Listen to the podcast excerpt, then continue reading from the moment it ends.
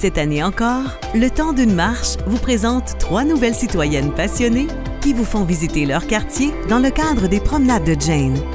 Explorez le centre-sud avec Julie. Souvent, ce qu'on vit comme femme, ça peut être difficile, mais quand on ose traverser une porte, on ose vivre la solidarité puis la promesse de ne plus jamais être seule. Rosemont, la petite patrie, avec Ingrid Gisèle. Je commence à mettre de la musique. Le salsa, le merengue, bachata, un peu de tout. Et je commence à envahir cet espace de ces gens-là, à mettre un peu de la joie. Ça les incite à partager, à s'entraider parce qu'on est tous des entrepreneurs. On a tous les mêmes enjeux, les mêmes difficultés. En partageant, on peut aider le voisin à surmonter peut-être l'obstacle qu'il est en train de vivre en ce moment. Et Montréal-Nord avec Narges.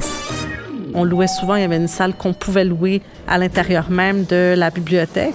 Puis nous, ce qu'on faisait, c'est qu'on regardait le film Rockin' On 2.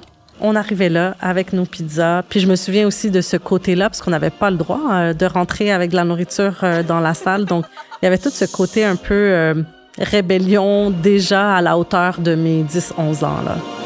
Organisé depuis 15 ans par le Centre d'écologie urbaine de Montréal, ce grand événement citoyen est célébré partout à travers le monde.